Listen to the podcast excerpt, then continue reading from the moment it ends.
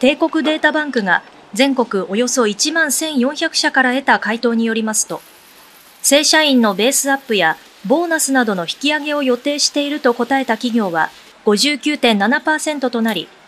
2006年の調査開始以降最高となりました。賃上げの理由としては、労働力の確保や物価高の中で従業員の生活を支えるためが多く、従業員の給与は平均で4.16%増加すると試算しています。賃金と物価が緩やかに上昇する経済の好循環の実現に向け、春闘の行方は大きな焦点となっています。ロシア軍の元パイロットクズミノフ氏は去年8月、軍のヘリコプターで国境を越え、ウクライナに亡命しました。その後、クズミノフ氏はスペインに移住していましたが、今月13日、南東部アリカンテにある住宅のガレージで遺体で発見されました。ロイター通信などによりますと、遺体には拳銃で撃たれた複数の跡があり、撃たれた後、さらに車で引かれたとみられています。現場付近では犯行に使われたとみられる車が燃やされた状態で見つかっています。一方、SVR、ロシア対外情報局のナルイシキン長官は20日、クズミノフ氏を裏切り者で犯罪者と呼んだ上で、汚く恐ろしい犯罪を計画していた時点で、すでに道徳的に死んでいたと非難しました。危険運転致死傷罪をめぐっては、これまで法定速度を大幅に超えた速度での運転や飲酒運転などで死傷事故を起こした場合でも、故意に悪質な事故を起こしたと認められる場合にしか適用されず、遺族などから適用の要件が厳しいとして法改正を求める声が上がっていました。今日の初会合では、委員から高速度の運転や飲酒運転でも適用しやすくするために、要件に速度などの具体的な数字を明示することや、数字で線引きしたことで処罰できないケースにはどう対応するかなど意見が出たということです。次回の検討会では、交通事故の被害者団体からのヒアリングが行われる予定だということです。エネオスのグループ会社、ジャパンリニューアブルエナジーによりますと、去年12月下旬に飲み会の場で会長であった安茂氏による不適切な行為があったと内部通報窓口に通報があったということです。調査した結果、安氏が飲み会で女性の体を触るなどの行為をしていたことが分かり、セクハラ行為と判断して本日付で解任したということです。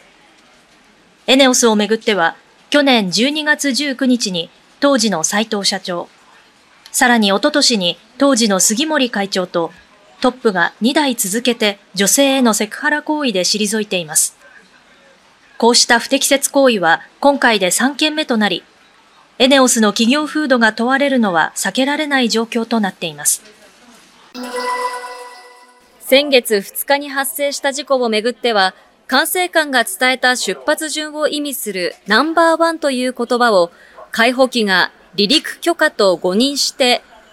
日航機と衝突したとみられていて、現在、運輸安全委員会が指示を取り違えた経緯などを調査しています。海上保安庁は安全対策の一つとして、機長や副操縦士が操縦や管制官との交信に集中できるよう、離着陸時の乗組員同士の会話は業務上必要なものに留めるなど、会話のルールを新たに定めるということです。全国にある海保の航空基地で試験的に始めていて、効果を検証した上で内部の運航規定などに盛り込むということです。警察によりますと、逮捕された武田和馬容疑者は、去年2月の夕方、相模原市の路上で、当時中学2年だった少女の胸を触るなどのわいせつな行為をした疑いが持たれています。二人に面識はなく、武田容疑者は NHK の職員を語り、取材を装って少女に声をかけて胸を触ったということです。少女の母親からの通報で発覚したもので、武田容疑者は調べに対し、女性と話をした記憶はなんとなくあるが、体を触った記憶は曖昧と容疑を否認しているということです。こちらの新しいスーパーコンピューターは、これまでの2倍の計算能力を持っているということです。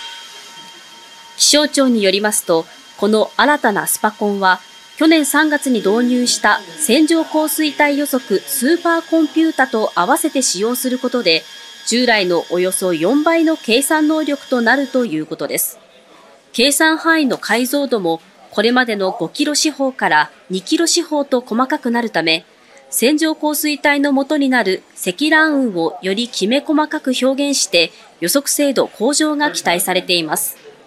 これにより地方単位で発表している線状降水帯の予測情報は今年の出水期から範囲を絞った都道府県単位に変わるほか